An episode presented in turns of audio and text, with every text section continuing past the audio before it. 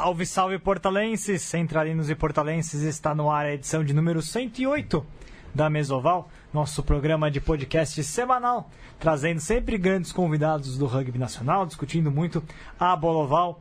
E hoje, é, eu, Vitor Ramalho, apresento o programa. Virgílio Neto está lá pelo País Basco espanhol, viu, Matias? Olha, no, no Euskadi. Exatamente, está lá. Foi ver um jogo do Atlético de Bilbao, aparentemente. Isso é verdade, eu não estou inventando dessa vez. Dessa vez é real. Então, o, o Virga vai para o País Basco e o ETA entrega as armas, é isso? Algo algo está relacionado Existe a coincidência? né? Exatamente, Virga está lá conhecendo um pouco mais do esporte basco. O que você sabe sobre o esporte basco? Diego Gutierrez, boa tarde. Boa tarde. Bom, eu sei que agora o Virguino na volta, com certeza ele vai contar muito mais coisas. Não sei nada muito além que o Atlético Bilbao só joga com bascos.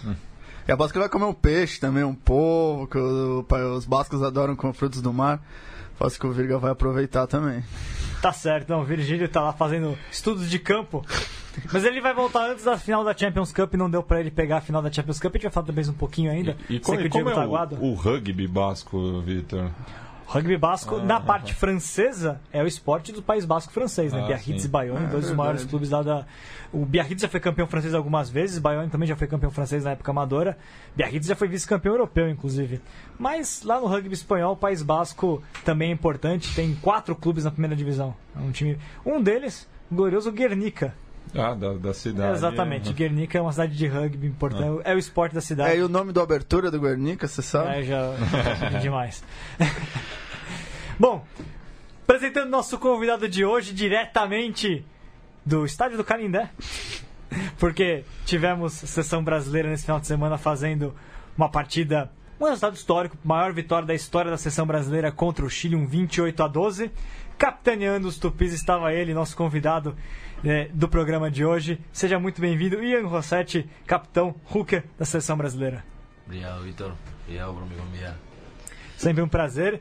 E Ian, conta, vamos já começar o programa comentando um pouco mais sobre a sua carreira na, no rugby, porque, para quem não conhece, o Ian, ele na verdade é, nasceu no Brasil, né? Nasceu em Fortaleza, mas foi pequeno para Argentina, cresceu na Argentina, aprendeu rugby na Argentina e joga por um dos maiores clubes do rugby argentino, uma das grandes instituições da bola oval argentina, que é o Cuba, Clube Universitário de Buenos Aires.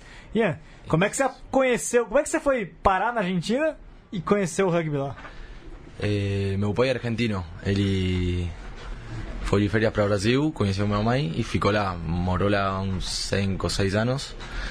E quando tinha 4 anos, a gente voltou para Argentina a morar eh, perto do meu clube.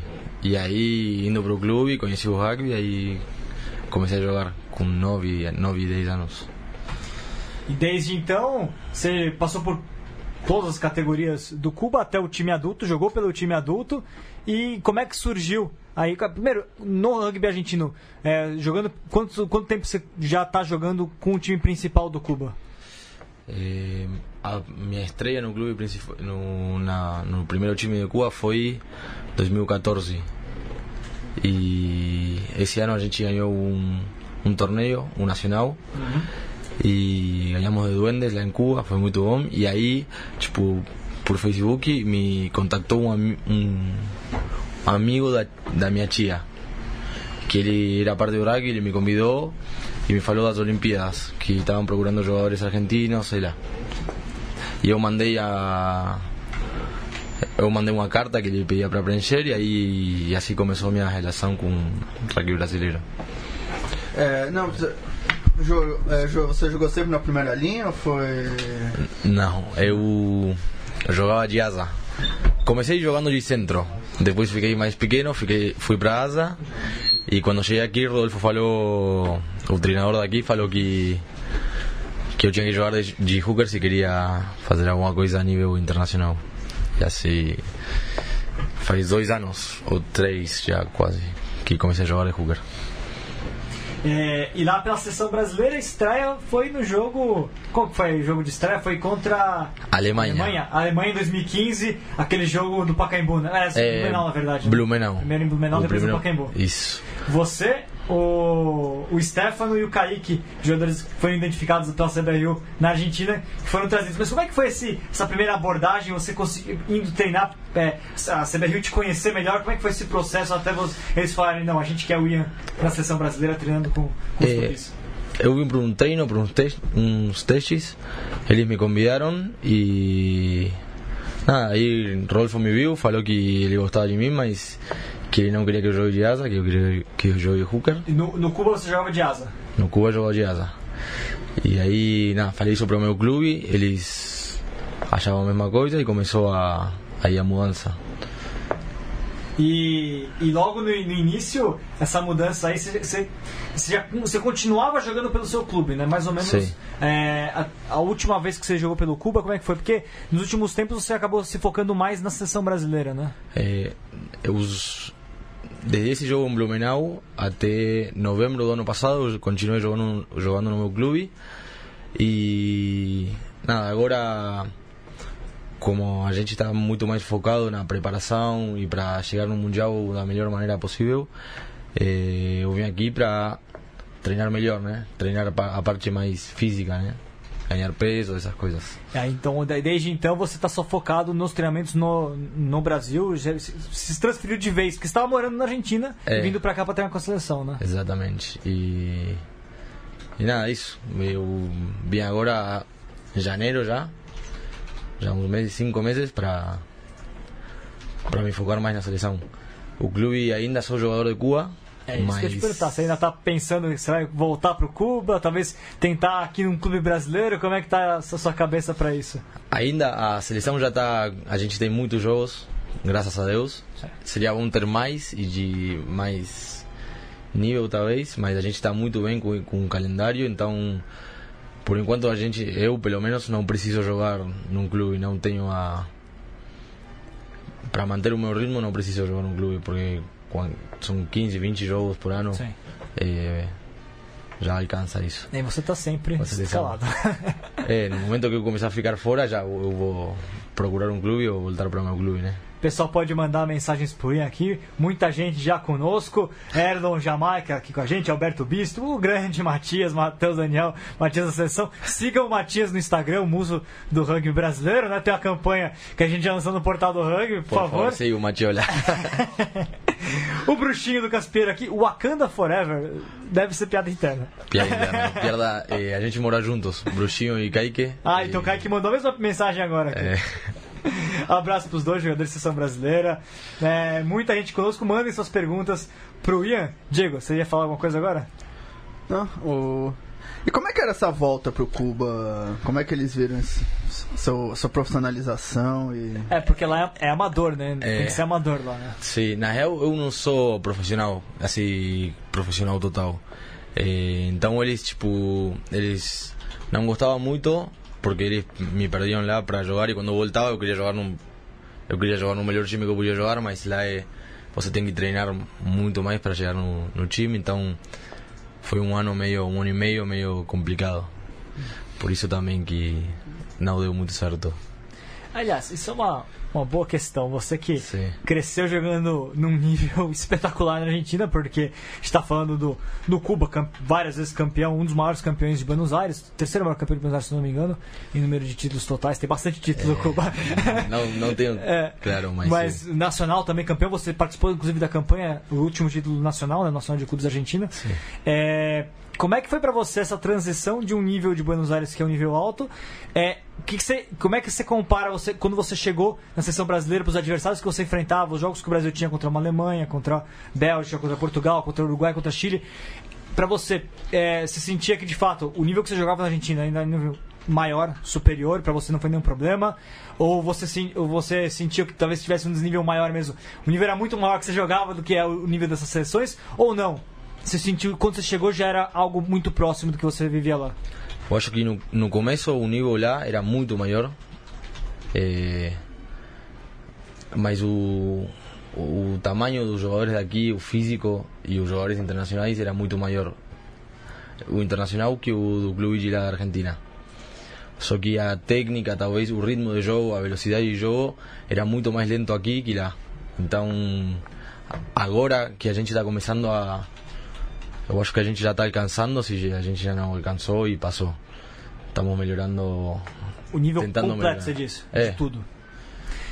É, em termos nível técnico, etc., é muito, talvez porque na Argentina vocês jogavam quanto, você pelo menos jogando pelo, pelo Cuba, Sim. você tinha um calendário de mais de quase 30 jogos né, por, por ano, né? É, mais ou menos. Agora que começou o top 12 é mais. Antes era top 14. Só que era só um turno, né? É, mas era top 14 nacional e depois top 14.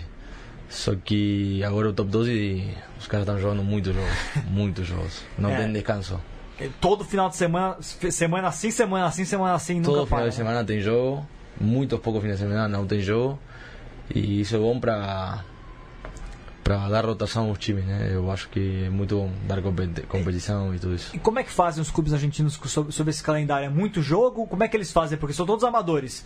Então Sim. você tem um elenco que é o- basicamente o mesmo, tá todo mundo jogando sempre. Como é que eles fazem essa rotação para aguentar? Porque é uma realidade que a gente nos clubes brasileiros não consegue ver, né? Nenhum clube tem condição hoje de jogar toda semana sem parar, né? Agora o Paulista, por exemplo, tá tendo descanso, né? É uma semana sim, uma semana não, enfim. Como é que vocês fazem na Argentina para lidar com isso? Eu acho que é mais cultu cultural lá o essa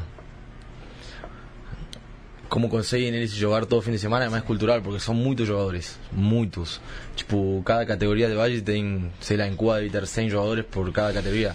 M10 tem 10 100 jogadores, M12 tem 100 jogadores, M15 tem a mesma coisa, tem três times por categoria. Então, quando chega no plantel superior, que é tipo o adulto, já tem muitos jogadores, tem 500 jogadores, mais ou menos, 400 jogadores. E essa competição faz que, sei lá, não só 15 joguem, joguem 30 caras.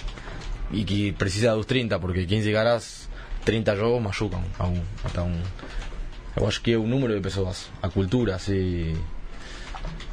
O elenco vai rodando e eles conseguem trabalhar todo mundo. Você tem um elenco muito grande, na verdade, né? Essa é a É. grande questão dos times argentinos, né? Sim. Que é muito daquilo que a gente falava às vezes, né, Diego? Como que a gente tem a- a- na Argentina ainda um, um modelo que está muito longe do nosso, porque cada clube tem time A, time B, time C e você tem um plantel de 500 jogadores, né? Sim. Isso para sua formação, como é, que, como é que foi isso em termos de competição pela sua posição, por exemplo? Certamente você estava competindo com mais 20 jogadores para a mesma posição, para a mesma camisa, né? Sim, não sei, lá é muito natural, lá é, é um clube. É, você vai, tem todos os amigos lá, é, tipo, é muito mais natural. Uma web, uma competição assim de. Não é uma, é competição sadia, né? é, é muito legal. E no Cuba, mais, eu acho que é um dos melhores clubes, da, não só da Argentina, sino do que eu conheço, é o melhor. Em termos de estrutura, em termos de número de jogadores, em termos de ambiente, tudo. É, E É, porque isso o Matias falou também o que a gente falou ah, é, algumas vezes aqui, que lá também tem o que quer jogar no time A, mas tem o que quer aparecer, que quer jogar, Claro. você que não tem essa... o rugby social. É, que- É. é, então, que o cara tem tudo isso pra ele, pros momentos, não é... É, porque lá o rugby não, tipo, não tem nenhum jogador que cobre por jogar. É totalmente amateur. Então tem tudo junto, o jogador que quer, quer fazer parte do. entrar na Argentina 15, o jogador que quer entrar no Jaguares, tem todos os jogadores que querem jogar o melhor nível possível. Também tem o jogador que eh, trabalha, estuda e depois quer jogar só para ver os amigos. Tem tudo isso junto, então a divisão é mais natural, né? É tipo.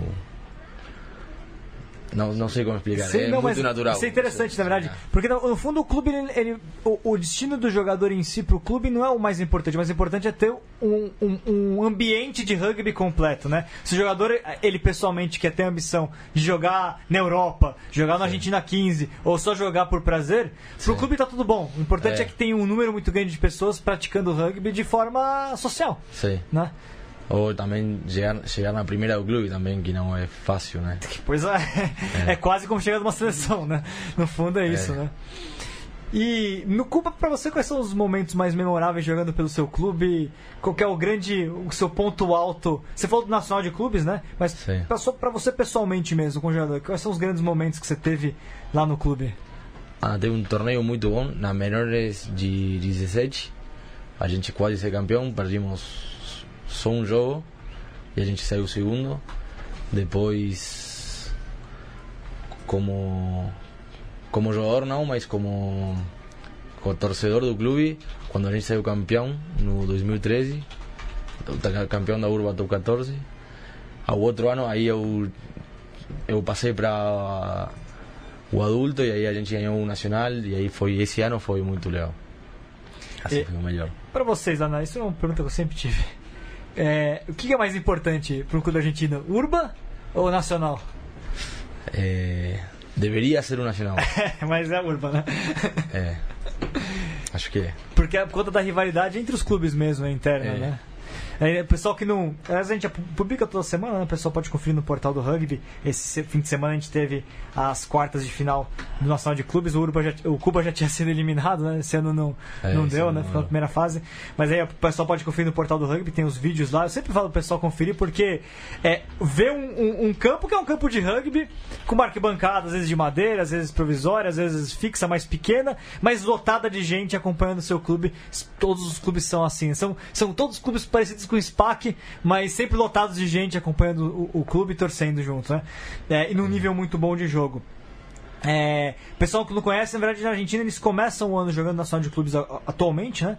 É, com equipes de todas as regiões da Argentina e depois você começa o, o campeonato regional. Então o campeonato nacional tem seis, seis rodadas na fase de grupos. Depois você tem o campeonato, nacio- o campeonato regional rolando ali de abril até, até outubro, Novembro. novembro agora. Agora novembro. E no meio ainda nacional, tem as- a fase de mata-mata nacional vai intercalando ali com, com o início do- dos regionais. O Urba Top 14 e o Campeonato de Buenos Aires, que é um baita de um campeonato. É, né? agora é top 12. Top 12, desculpa. É. Agora é turno e retorno, né? É, e Exato. volta.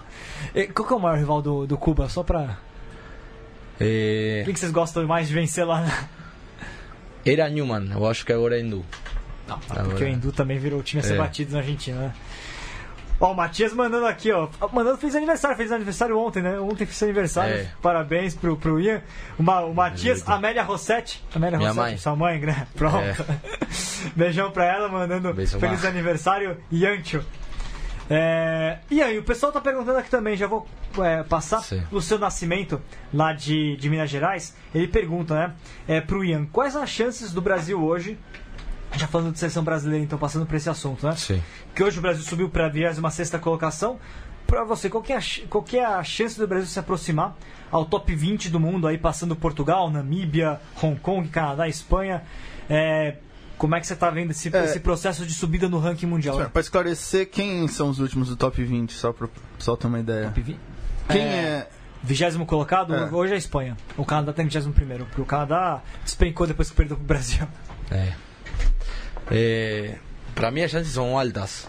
Se a gente continua trabalhando como vem fazendo o trabalho nas academias, nos centros de alto rendimento e o rugby continua crescendo no Brasil, é, é uma coisa que vai acontecer, naturalmente vai acontecer, porque a gente está muito mais eh, preparado, tá, co- começa a estar muito mais preparado que os outros times que não têm a mesma infraestrutura. Não sei se infraestrutura, mas o mesmo sistema. Um sistema de profissional de alto rendimento, né? É uma coisa Semi-profissional. semi-profissional, digamos. Isso eh, ajuda muito o jogador a melhorar e a focar no, no que ele tem que melhorar, nas debilidades dele. Ele tem fortalezas, melhora as fortalezas dele e as debilidades ele tenta convertir em fortaleza. Né? É, que, que desses jogos da seleção brasileira, antes de passar pro jogo contra o Chile, né? É, eles, o, o Luciano citou algumas equipes que o Brasil enfrentou recentemente: a Espanha, Canadá, é, a gente pode citar a Alemanha também, enfim. É, o que, que você sentiu aí? De quem que a gente está mais se aproximando? De quem ainda tem um chão maior para se chegar? Nossa, é que é assim. eh, somos um time muito estranho, nós. Muito estranho. Eh, para você entender o que eu quero falar, é Espanha nunca, na vida de Espanha, ganhou de Bélgica. Nunca. Nós jogamos contra a Bélgica, ganhamos de Bélgica, ganhamos muito bem deles. Na outra semana fomos jogar contra Espanha, que nunca tinha ganhado de Bélgica, e a gente tomou 50 pontos. Eh, Contra a Alemanha, batendo a, a- O nível a gente sabe que é próximo, mas eles Sim. ainda tem, tem, a- tem prevalecido, né? Sí, igual Alemania é um caso especial, né? Eles têm tiveram muitos jogadores eh, sudafricanos e tiveram uma, uma baguncinha aí, um probleminha. É, então. Então agora não sei como estarão eles, mas eu acho que eles estão mais fracos agora de É, é, outro o que nível. aconteceu foi que muitos desses jogadores estrangeiros da, da Alemanha eram mangados por um, por um patrocinador que rompeu com a, com a federação agora. Ele tem um clube, o clube é uma coisa, a seleção é Sim. outra. Os jogadores desse clube, é o He- Heidelberg, não jogam mais pela seleção. Enfim, é, não sei o que vai acontecer com a Alemanha É. nos próximos tempos. Mas era uma equipe muito forte que, que, que o Brasil sofreu, talvez no aspecto físico, né? Naqueles jogos. Não sei. O Brasil, no jogo de contato físico contra a Alemanha, acabou sendo dominado em alguns pontos, né? Eles marcaram os trás lá de Mo, né? Que, ficou- que a gente comentou muito ao longo da, da- semana. E ali, o que, que faltou contra a Alemanha pra você nesse sentido? Para mí, psicológicamente, a gente entraba mal. No sé si era pelo frío, pela distancia, pela viagem, no sé por qué. Mas a gente entraba desligado y, y nunca conseguimos encontrar un camino. Si você já começa mal contra um time que é bom, já é difícil voltar. E nada, os problemas que a gente teve no MOL, por exemplo, com a Alemanha a gente treinou muito MOL e agora contra Chile a gente não. Eles tentaram fazer duas vezes MOL e a gente recuperou a bola as duas vezes e não fizeram nunca mais. Então, tipo, isso que eu falo do sistema está ajudando muito e é um processo, né? Não, não que de um ano para outro a gente vai jogar contra os, os melhores times do mundo e fazer um bom jogo, mas o processo vai vai ajudando, tanto que esse ano a gente vai jogar contra os All Blacks. É, então essa.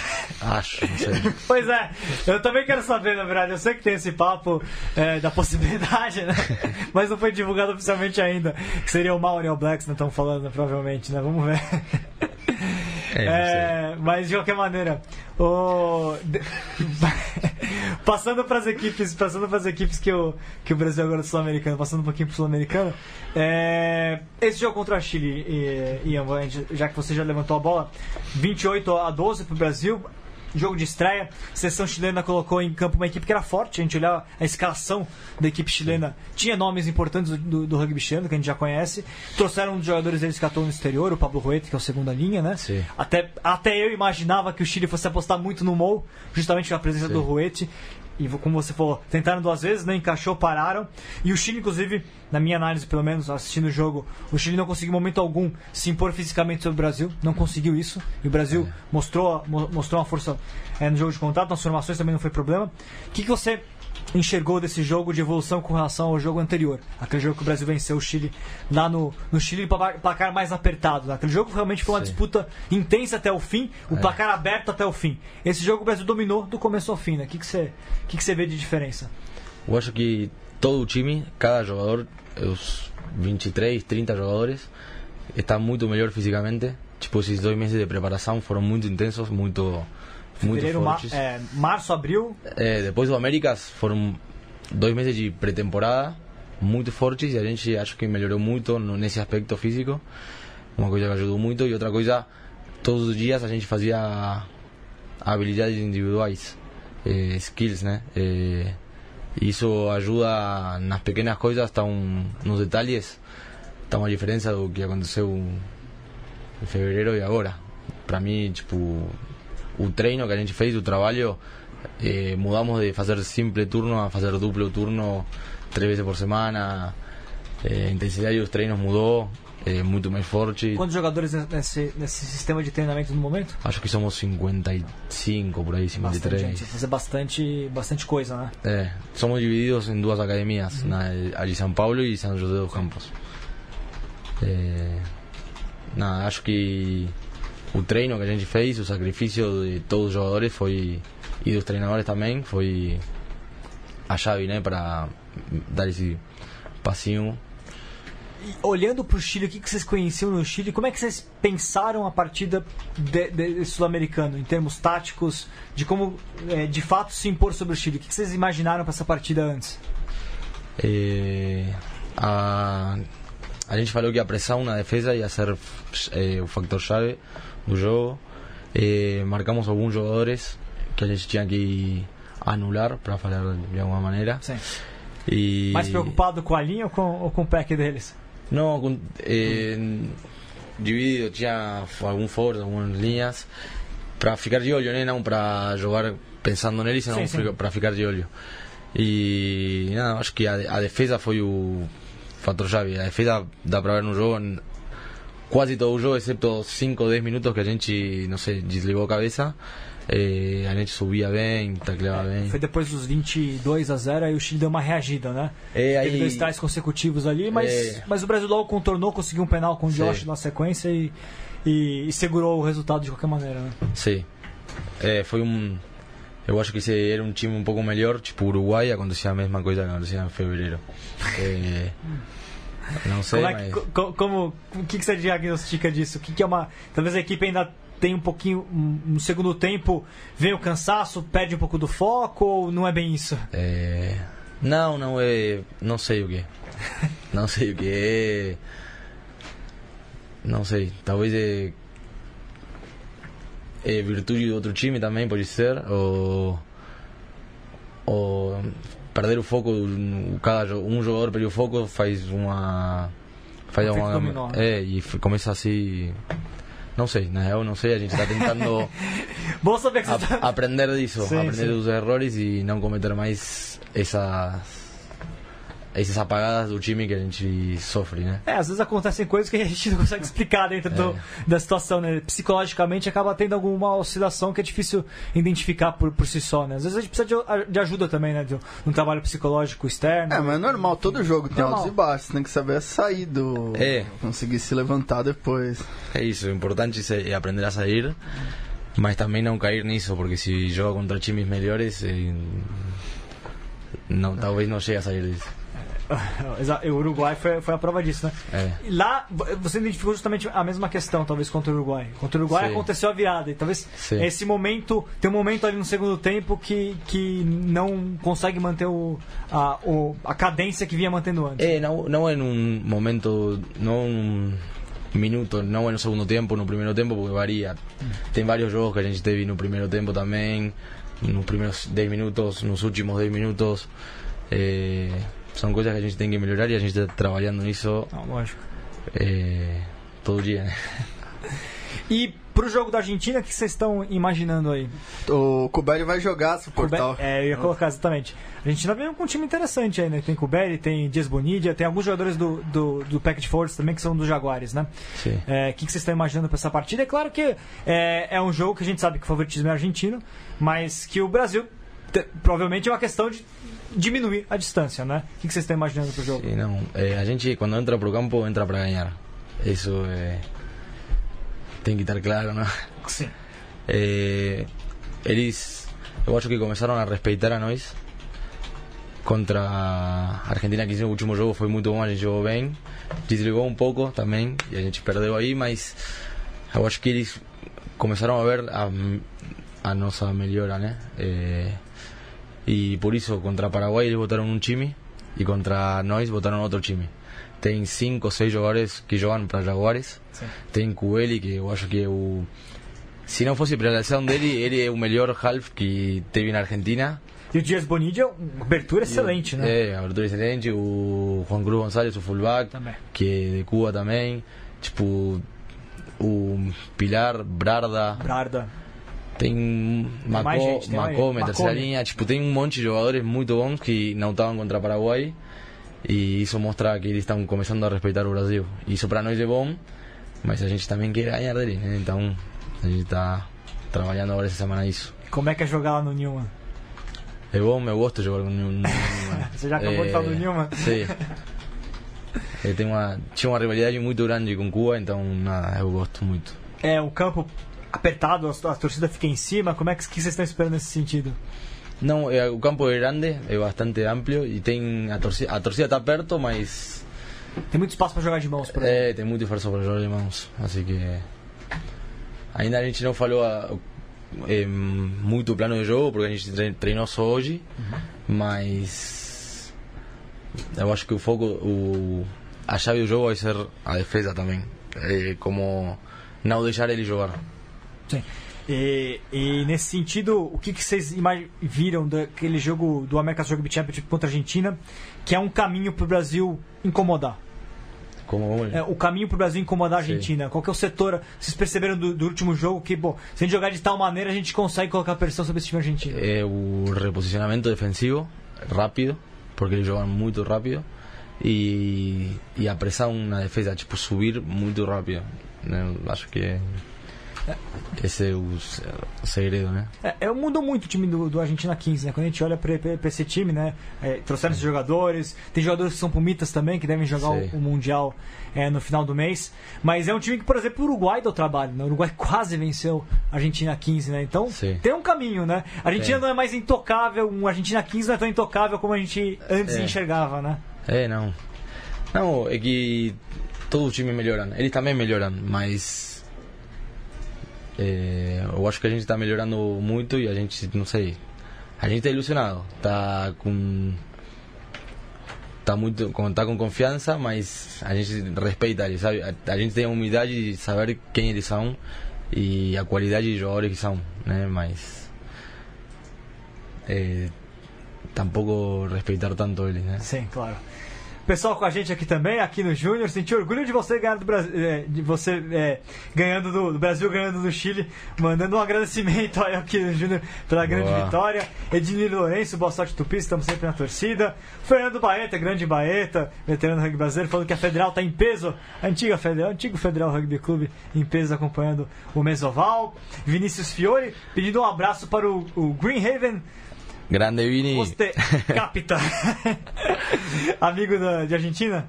É, não, de Uatua. Ah, pronto. É. Amigo de Uatua. Luli Penhalosa. Minha namorada. Ah, então melhor ainda. Pronto. O Carlos Putin também manda aqui um abraço, falando aqui é, que, que ele é, tá, morando na, tá morando na Alemanha, em Leipzig, tá, tá se mudando a jogar a primeira divisão alemã. Perdeu 18 quilos, prometeu três caixas de cerveja na visita de volta aos Tupis. Acho que ele encontrou com vocês lá na, lá na Alemanha. Sim. Brasil e Alemanha. Gente boa. Gente boa, grande boa. abraço pro Putini, com a gente sempre. É... Diego, pensando aí na, na sequência da sessão brasileira, o que, que você tem é, imaginado aí, pensado para os próximos jogos do Brasil para colocar para o Ian?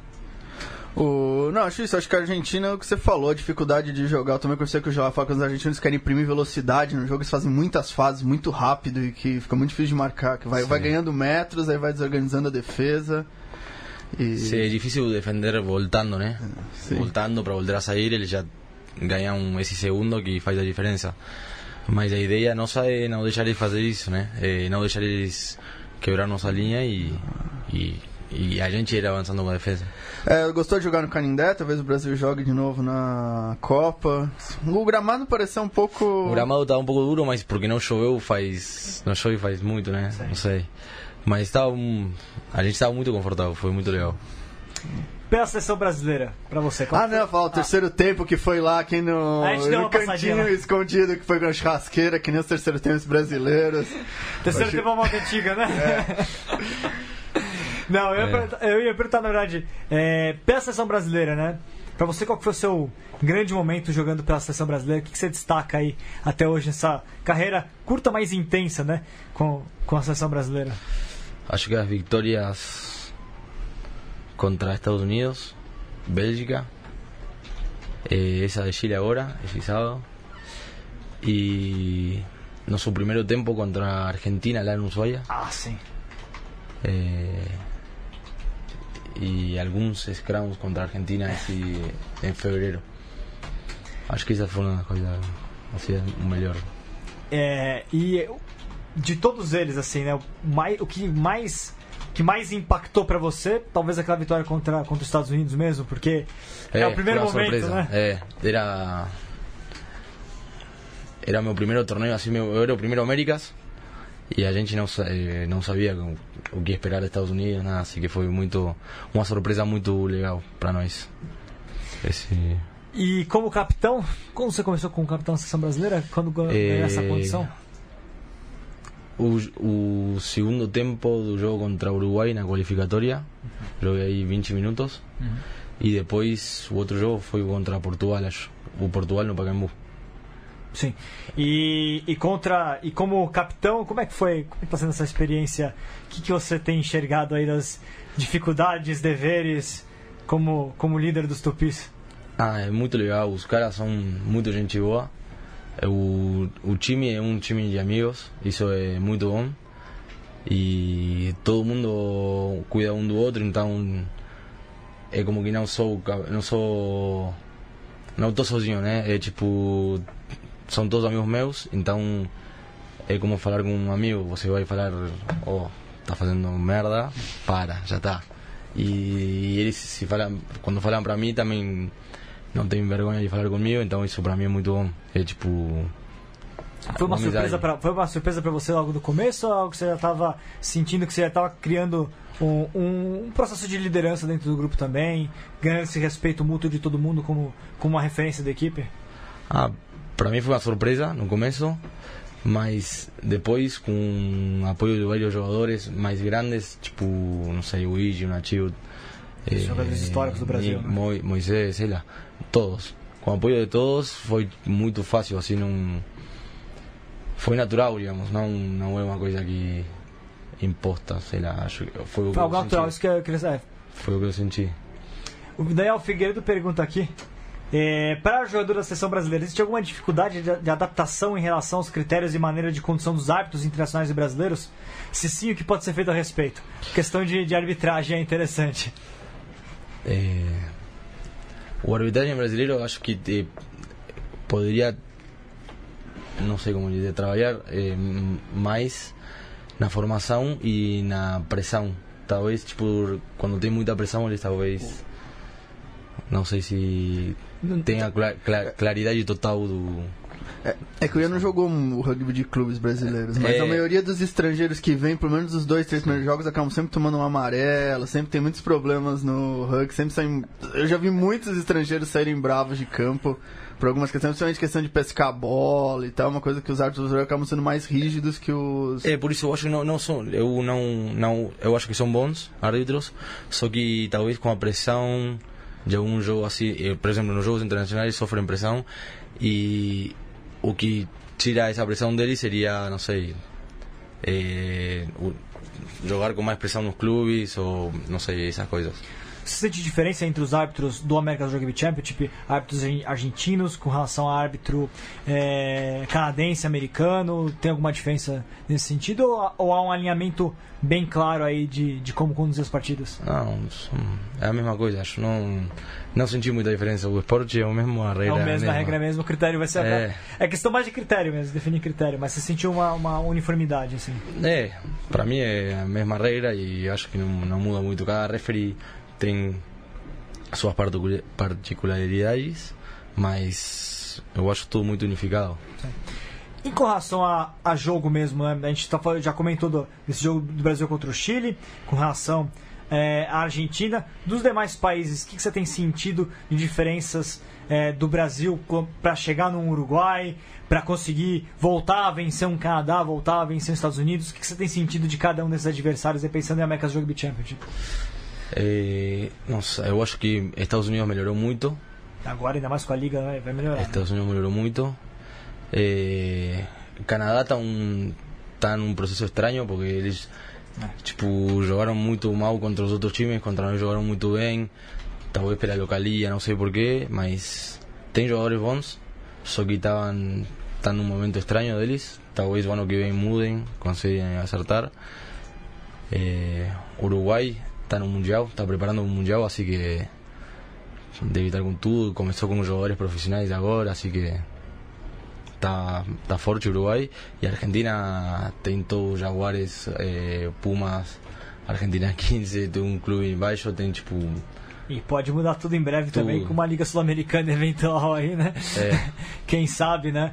É, isso acaba, provavelmente vai acabar também mudando um pouco da cara do. Nos próximos anos acho que a gente vai ver bastante mudanças né, com relação à, à cara do rugby é, das Américas, porque tá- tem vindo liga, os Estados Unidos já tem uma liga profissional, talvez muita coisa vai acabar mudando nesse cenário. Né? A gente vai ver é, uma evolução muito maior de todo mundo, né? Talvez até uma uniformidade, porque vai estar todo mundo também dentro de um sistema profissional, né? Sí, acho isso muito bom para todos, para o rugby, né? Porque melhora não só um nível alto, sino um nível mais baixo também vai melhorar, porque se você é um jogador que começa a jogar e quer jogar num melhor nível, sabe que tem um lugar onde você vai poder jogar aqui no Brasil. Não tem que ir para a Europa para viver do que você gosta. Isso é muito bom. Agora, você, você ainda é novo e, ainda tem essa liga, a liga por aí, mas você ainda tem um sonho talvez de, de lá na frente, quando você achar que já tiver cumprido tudo com os tupis, tentar uma, alguma coisa na Europa, algum outro lugar, ou você não pensa muito nisso ainda? Ah, não, acho que por enquanto não. não eu estou muito focado em chegar no Mundial Sim, 2023, qualificar lá e fazer um bom papel lá. Então, jogar fora eu acho que não. Não é tão necessário para Pra conseguir isso. para chegar a isso. Para chegar a isso, acho que é muito mais necessário estar dentro do sistema e fazer aju- a- que me ajudem a crescer a mim e eu ajudar a crescer com- como puder, né? Bom, é. É, Diego desistiu aqui do, do- da pergunta dele. Ah, não, mas isso é interessante, né? Porque a gente tá vendo. é, até conversei depois é, no sábado com, com o Agostinho sobre. né, o CEO da Confederação Brasileira, sobre a questão da Liga Profissional, né? Falando realmente as coisas estão andando, deve ser para 2020. É, nesse planejamento, né, até do que tem sido conversado entre vocês, jogadores mesmo, dentro de seleção, é, o que vocês estão imaginando aí para os próximos anos, na verdade, de que pode mudar o sistema brasileiro, né? Porque é, a gente vai ter eliminatória Copa do Mundo, com certeza 2021 deve ser eliminatória nas Américas, né? Pra gente deve começar o sistema 2021, né? Sim. O sistema qualificatório. O que, que vocês estão é, de expectativa conversando internamente? Porque eu sei que deve- em breve a gente vai ter notícias novas aí acontecendo, né? Sim, eh, cada jogador é um mundo, cada jogador é uma pessoa diferente, né? Cada jogador pensa o que ele pensa, né? Mas eu acho que tá todo o time está muito muito comprometido com a ideia de chegar no mundial. Todo mundo sabe que o objetivo é esse, chegar no, chegar no mundial. E pensar em ir a jogar fora é, é um erro, eu acho, pessoalmente acho que é um erro, porque, por exemplo, o Monstro, ele ia jogar agora e não, não conseguiu ir jogar porque está com um problema com o clube dele, então essas coisas tipo, não ajudam ao jogador e ao time. E para evitar isso, a gente Ficar dependente de uma, de uma política que é de outra enti- entidade, de outro clube, né? Dependente de política, ponto. É, e também tem essa, essa noção que os jogadores brasileiros não têm muita grife na Europa também. Então acabam tendo que começar sempre bem de baixo, a diferença lá dos jogadores argentinos. Ou do... É quase, sim, quase todos começam de baixo, é, só exceções começam lá no alto, então é, ir, ir lá, se você tem a chance de jogar aqui um América Rugby Championship, um sul-americano assim, é, e todos os jogos que joga a seleção, você vai jogar lá uma liga europeia de feira 1, que talvez é Não é o eh, mesmo- não é o mesmo nível e não tem a mesma preparação.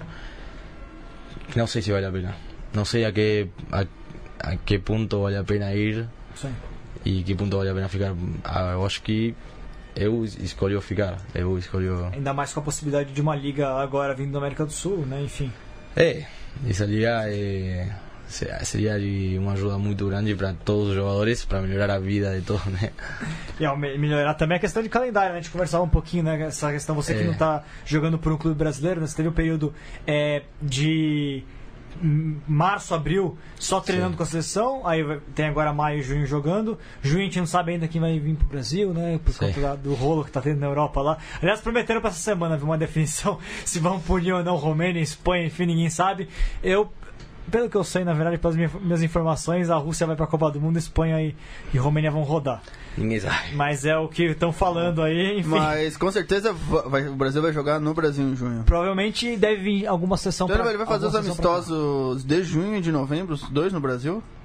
Normalmente junho é aqui e novembro é fora. Agora, com esse rolo todo, pode ser que também mudem os planos. A gente não sabe exatamente porque não foi definido nada com relação a tudo isso que está acontecendo. Né? Mas de qualquer maneira, junho tem os amistosos. Sim. E aí tem julho, agosto, sem, em agosto e setembro sem nenhum torneio de seleção e volta em outubro, provavelmente com a America's Pacific Challenge que o Brasil deve jogar, né? Sim. É, como é que você tem. Como é que você pessoalmente faz para conseguir manter esse ritmo? E, enfim, é, a necessidade talvez de uma liga para suprir esses espaços dentro do calendário. Eh, são, acho que são seis meses. Esse ano foram, mas vão ser, se sair tudo como planejado, são seis meses sem jogar. Mas igualmente a gente tem 30, eh, 20 jogos e eh, esses seis meses a gente- está usando pra, como preparação para eh, individual de cada um. Por exemplo, eu preciso ganhar peso. Eu começo a malhar com tudo para ganhar o mais peso que puder. E é muito mais fácil ganhar peso sem jogar, sem jogar que época de torneio. E assim tem mil casos. Tipo, não sei, alguém tem melhor passe, vai fazer 10 mil passes por dia. É, e, a- e assim. É, Eu acho que esse, essa transição de, de, de calendário, esse ano a gente está tá aproveitando. É, tá vendo isso como oportunidade, como para melhorar cada jogador, e isso eu acho que está dando certo. Esses dois meses foram foram muito bons na preparação e estão dando resultado. Sim. Aliás, é interessante isso, né? Porque eu lembro que na em 2011, 2011 não, 2000, é, 2015, perdão.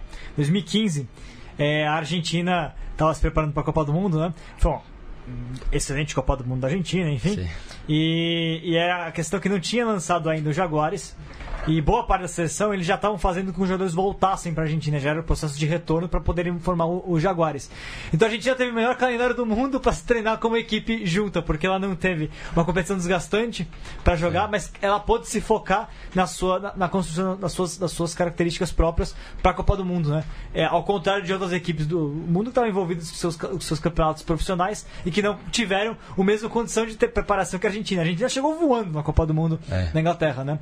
É, muito por conta da, da preparação que ela teve antes, né? Foi focada naquilo que ela queria, né? E agora veio os Jaguares, né? Aí tem toda a questão dos, dos Jaguares. Mas Você tem acompanhado os Jaguares, Ian? Como é que... Tem o quê? Como? Acompanhado os Jaguares? Tô, tô Tem- acompanhando. Tem assistido os jogos Sei. deles? O que, que, você, o que, que você analisa pra mim esse guinada que os Jaguares deram? Porque... Expli ah, é, pra quem não tá acompanhando, o Jaguar está no tour na Oceania. Sim, Começou mais ou menos a temporada, todo mundo tava. Voltaram as críticas do ano passado. E aí, assim, foi pra Oceania, emplacou quatro vitórias consecutivas, né? É, venceu o Rebels, venceu o Brumbies, venceu o Blues e venceu o Chiefs. E venceu o Chiefs na Nova Zelândia é um negócio. Sim. É pra time que tá brigando por título, pra vencer o Chiefs em Waikato, né? O é, que, que você tem assistido, vi- visto aí dessa guinada dos Jaguares? É, Eu acho que é como a gente falava antes, é um, é um processo o que eles estão fazendo. Eles começaram faz dois, três anos Sim. e já estão competindo contra times que têm 20 anos de Super Rugby. É, é muito bom a melhora que, que eles fizeram. Em quanto à técnica, eu acho que eles melhoraram muito no Scrum. No Scrum foi incrível a melhora que tiveram e, e no sistema de defesa eu acho que mudou, não sei. É, é outro time em defesa, muito a, melhor. A cara do time do Mário Ledesma parece ser outra, de fato. É. A forma com que ele, ele treina suas equipes. Né? É, sim. É, eu acho que não é só não é só o Mario Ledesma, é, é tudo que Todos, fizeram, claro. é tudo que fizeram antes também. É todo um processo, né? Que eles confiam e eles estão estão recolhendo frutos, os resultados agora, depois de dois anos de todo mundo xingar eles, eles sabiam que eles estavam fazendo as coisas bem, e começou a dar certo agora. O que, que você está sentindo lá na Argentina do pessoal é, acompanhando os Jaguares? O pessoal tem, tem torcido, tem acompanhado? Ainda está ainda tá começando a construir uma identidade? O que você está sentindo lá na Argentina? Está começando agora, ainda não. Tá, eh, são fortes, tem muita torcida, pero por ver rugby, por ver super rugby, mas ainda a identidade dos Jaguares não está formada total assim na. Eu acho que não. Na sociedade. Mas está tá o crescendo hábito muito. de acompanhar os Jaguares ainda não está formado totalmente. É, mas está crescendo muito, está crescendo muito. Já agora as pessoas acordam às duas da manhã para, para Ah. ver os jogos. Já está mudando. Muito cruel. Foi quatro e meia da manhã o jogo contra, o- contra o Chiefs, né? Ah, mas não tem jeito, na Nova Zelândia não tem jeito. É. Eu já falei, se colocasse duas da tarde na Nova Zelândia, eles já assistiam às 11 da noite lá na Argentina. Mas enfim. É, mas eh, sei lá, eh, a Argentina são muito exitistas. É. Tipo, se ganham, vai todo mundo, se perdem, não vai. Acho que ele- eles aprenderam a viajar também, eles sofreram muito nos primeiros anos. É, por isso é um processo que- demora, tem seu tempo, sua adaptação, né? Os jogadores têm. Todo mundo tem que se adaptar. É, esse esquema de viajar de pro outro lado do mundo, inverter fuso horário. É. É. Ei, o nível de jogo é outro, é outra velocidade de jogo, é tipo. É super rugby, né? É tipo a NBA do basquete, é outra coisa. Sim. Aliás, do Super Rugby, o pessoal já deve ter conferido lá na discussão no portal do Rugby, né? a gente já publicou lá.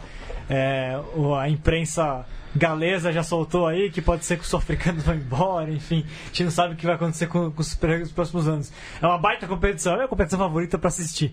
Mas aí tem essas questões que o Diego falou aí de, de, de viagens, de fuso horário, né? Que estão impactando até no próprio planejamento do futuro do Super Rugby, né, Diego? É, o custo é muito alto. É- É uma competição um pouco insana você jogar África do Sul, Argentina, Nova Zelândia e Austrália. É o mundo inteiro. 16 jogos, né? É. Oito, oito jogos fora de casa. Oito jogos entre África e Oceania. É, né? você vê os clubes de futebol reclamam de jogar no México, os clubes neozelandeses atravessam, os argentinos atravessaram o mundo inteiro, jogaram quatro jogos e agora semana que vem deve ter uma semana de descanso. Semana de descanso y después juegan contra. É, No lembro contra quem em Vélez. então, É, vocês passaram por. Os tupis passaram também por uns momentos de extremas viagens aí na America's Rugby Championship, Sim. porque também é um torneio que desgasta muito. né? Uma hora você vai pra Vancouver e na outra semana você tá em Montevidéu, né? Sí, o que a gente falava eh, esse, em fevereiro, agora, antes do jogo contra Chile, era que seria bom eh, mudar isso e, e, por exemplo, você um ano tem um jogo contra Estados Unidos e Canadá, jogar tudo lá. Porque, por exemplo, o ano anterior, a gente jogou contra Estados Unidos, em Texas, e foi, tipo, eu não lembro, acho que foram 23 horas de viagem, uma coisa assim. E de, jogou, voltamos, chegamos aqui em São Paulo, outro dia a gente saiu para Ushuaia, que é do outro lado, das duas pontas da América. É tipo, parece que não, mas cansa muito. E. Como é que vocês lidam com isso? Qual é a estratégia? Ah, Não tem, né? não tem muito é, hidratação, tentar descansar muito, mas cansa igual, não tem como. É, imagina isso somado a um fuso horário de 12 horas, né? Que seu corpo precisa adaptar ainda por cima, né? Que é o que o Jaguares e o Canadá, aqui ainda saindo de calor 30 graus em São Paulo, jogaram lá no Canadá nevando. É, Oh. é isso. É, também o staff também ajuda muito, o staff também vai aprendendo muito disso e vai ajudando a que o jogador tenha mais esteja mais confortável, né? Tipo, não sei, agora o, o Chabal é o nosso manager, ele ajuda e que já muito, passou por muito, disso. E né? ele já sabe, ele como já passou como jogador, ainda não passou de jogador, ele segue sendo jogador, ele já sabe todas as coisas ruins e as coisas. Então ele ajuda muito e isso é parte do processo também. E o Chabal que é pré-nar, começou na seleção no tempo ainda que... Chabal é roots. É, Exatamente. Exato. E falando, a gente tá falando um pouquinho disso de rugby internacional, vamos dar uma pincelada também em rugby internacional. É, Diego, esse final de semana tem, hein? A final da Champions Cup, Racing e Leinster, Leinster e Racing, Leinster da Irlanda, Racing da França vão se enfrentar lá em Bilbao. Virgílio vai sair logo um pouquinho antes desse jogo. Vai- Fica lá pro jogo, mas ele tem o Júlio ligou lá, pediu pra eles adiantarem uma semana o jogo, não mas foi. não... Não foi. É, O que você está esperando aí, Diego? Leinster e Racing. Será que o Racing vai colocar Dan Carter em campo mesmo? Dan Carter contra Johnny Sexton, uma baita de uma final, hein? É, é difícil saber. Acho que a final é mais equilibrada. Ano passado, o Racing, que é o segundo ano seguido que chega na final. O ano passado que tinha os Saracens que jogava, o que jogava os Saracens do ano passado era algo impressionante. Então esse ano eu vejo uma final muito mais equilibrada. O Dan Carter, não sei, o Dan Carter tá. O Racing que descansou seus jogadores aí pra essa. Essa rodada do top 14, então vai vir preparado todo mundo. Vai perder o Machenot, né? Por lesão. É, vai... Isso é muito complicado, porque o Machenot vem assim no líder da, da equipe do Racing, né?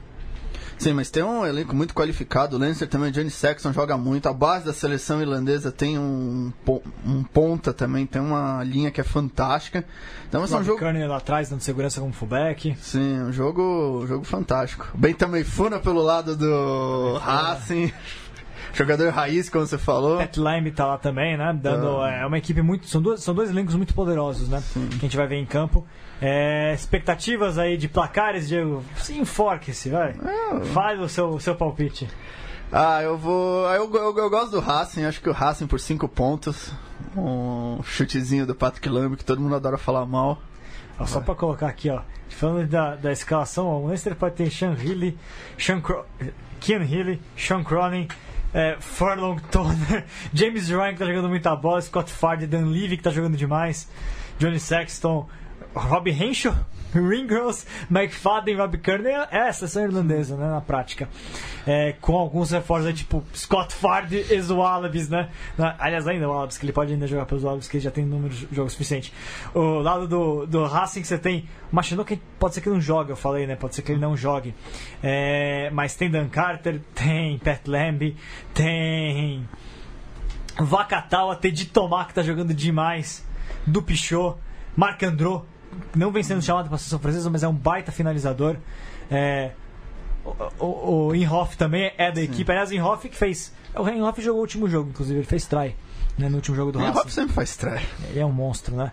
Lehu, Nyanga, Nakaral, o glorioso Fijê Nakaral. Então, time muito forte. Você apostou em quanto mesmo? Cinco pontos pro Racing. 5 pontos pro Racing? É o, que eu- é o placar que eu ia falar. É, um ponto pro Racing. A Racing na frente.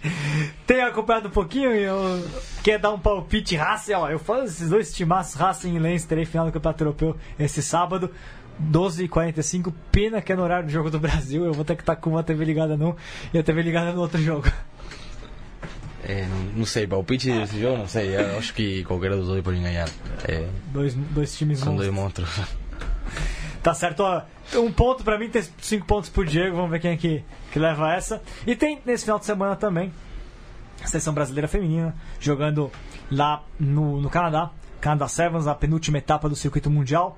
É, boa sorte pra seleção feminina que viajou. Semana que vem. É semana que vem não, daqui duas semanas a gente Você vai. apertou a punha quanto ele acha que vai ser Brasil e Argentina. É, não, mas. Eu acho que ganhar o, o tenha mais vontade de ganhar. Ganha o rugby, eu diria. Ganha o rugby. Não, a seleção brasileira feminina né, vai, vai jogar esse final de semana lá no Canadá. É importantíssimo para a seleção feminina, né, Diego? É, a gente vai. Devemos em breve receber jogadores da seleção brasileira feminina também no, no Mesoval para comentar um pouquinho disso. É, não vou antecipar, mas a gente deve ter. É, tem um processo de renovação importante na seleção brasileira, né? Tem quatro jogadoras olímpicas na, na- na- escalação. Você pode conferir lá no portal do Rugby a lista. A Raquel, a Aline, a Izzy e, e a Amanda estão na equipe. E os demais são, as demais são jogadoras mais jovens que estão entrando no processo de renovação, né? É, algumas já experientes na seleção brasileira. A Bia, a Bianca, né? Vai estar lá. A Leila e a, e a Mili. Mas tem outros jogadores chegando aí. A Ashley, a Isadora, Isadora lá do, lá do Melina. A Julinha do Niterói.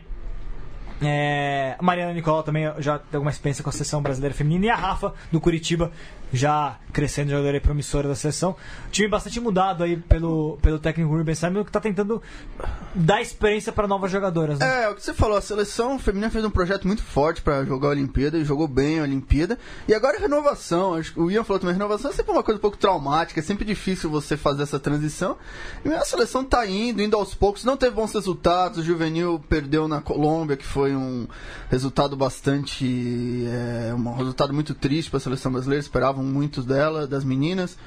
Foi também, não conseguiu a vaga na Série Mundial de Sevens, fez um campeonato aí um pouco, pouco extremo, mas acho natural, acho que tem muita qualidade o rugby feminino brasileiro, um pouco de paciência para o time se encontrar, para conseguir fazer essa geração. E também tem uma geração anterior que é muito boa, Paulinha, Baby, são jogadoras realmente fora de série que podiam jogar em qualquer seleção do mundo. E agora vamos ver aí a preparação de base da seleção brasileira, é, apesar das críticas, eu gosto muito da preparação de base da seleção brasileira, tanto a masculina quanto a feminina. Então acho que essas meninas, assim como os meninos estão treinando, vão vão crescer muito, vão vão evoluir muito. tabela tá lá no portal do rugby. Quinta-feira tem ainda a prévia. O Brasil vai enfrentar Nova Zelândia, Inglaterra e Fiji. As Iaras aí voltando. Fazia tempo que elas não enfrentavam as Black Ferns. Vão voltar a enfrentar a seleção neozelandesa. Processo de renovação, pensando na prática aí no, na Copa do Mundo de Sevens de, que vai acontecer em julho. É, eu na verdade eu acho que na, hoje o rugby feminino é a Olimpíada, acho que o- a ideia, principalmente a ideia da comissão técnica também é de novo conseguir chegar nas Olimpíadas e fazer um papel ainda melhor. As Olimpíadas são 2020, 20, 2020. 2020, Só contar né? de ainda 4 em tem- 4 aí, Diego. É que são muitas, é, tem Copa do Mundo de Futebol, Olimpíada de Copa do Mundo de Rugby, Olimpíada, e eu me perco nas datas, mas. Complexo. E fazer complexo. um, um bom campeonato em 2000, acho que é o objetivo da seleção brasileira e dessas meninas que vão estar muito mais maduras e muito mais fortes em 2020. Legal. Olha, aqui com a gente também o Marcelo Stodicila comentando aí, né? Um drop goal de Carter ou de Sexton pra fechar a partida? Bom, mas é um de outro, tem que definir. Pra mim, simples que eu falei um pontinho ali. Jogo dois minutos, dois pontos até o final do jogo ali. Um deles vai dropar e define o jogo. Aliás, apesar que drop tá ficando uma coisa meio é, ausente do rugby mundial. Eu tô vendo cada vez menos drops, né, Ian? Eu não gosto do drop. Você não, não gosto. Você não dropa, né? Perder por, perder por um drop é muito feio. E ganhar também não é tão bom. É. mas o drop é uma coisa, uma tática muito especial. No momento você não consegue o penal, que você tem. É que vocês foram, vocês trabalham tanto pra depois vir um cara da linha e chutar um, penal, um drop Ó, o, que brasileiro, o que brasileiro adora, que o Matias que me treinou no Ura ficava maluco, que você tem um penal, o cara dá um drop. E ficava louco, porque você tem o penal já, você tá fazendo algo diferente. Aí você chuta o drop, que é o melhor que você vai ganhar de um drop, são os três pontos, você já teria ganho com o penal. Tá certo. Diego, chegando ao final do programa, considerações finais? Isso, agradecer o Inha, boa sorte pra seleção brasileira, fazer um bom jogo na Argentina e ficar muito, muito rugby nesse final de semana, acompanhar tudo que tem. E jogar também, né, que é o importante, Muito bom, Diego. jogar nos seus clubes. Importante jogar no seu clube. Ian, muito obrigado, sempre um baita prazer, as portas mais do que abertas e bom final de, de, campo- de sul-americano pra vocês, Argentina, depois Colômbia. Bueno, obrigado, Víctor. Muito obrigado por me convidar e obrigado pelo apoio que, que vocês nos dão sempre abertos a escutar e ajudar em tudo o que é a, a comunicação do esporte, né? Valeu, Ian. Mate, tem um apoio-se? Sim, é, para quem quer contribuir aí com a Central 3 financeiramente, entra lá em apoia.se barra Central 3 com numeral e assim você consegue é, manter tanto o, a Mesoval quanto as outras produções da casa. Apoie quem apoia o rugby. A Central 3 apoia o rugby, então você apoia a Central 3 sempre com a gente, valorizando a bola. Valeu, pessoal. Até terça-feira que vem. Até a próxima. Programa especial na semana que vem, porque a gente vai comemorar aí o aniversário do clube mais antigo do Brasil, SPAC, que é, vai completar aí 100 e 130, 130 anos, 130 anos de existência, exatamente. Teremos convidado especial do Começou o rugby? Não, do clube, não do rugby. Não, 1888 Tá, não, sei, mas pra quem não sabe, o SPAC foi onde começou o rugby, onde começou o futebol. Ah, e o tênis também, Hockey o sobre a grama também, ninguém, também. ninguém Então, lembra. Valeu, pessoal. Até a próxima.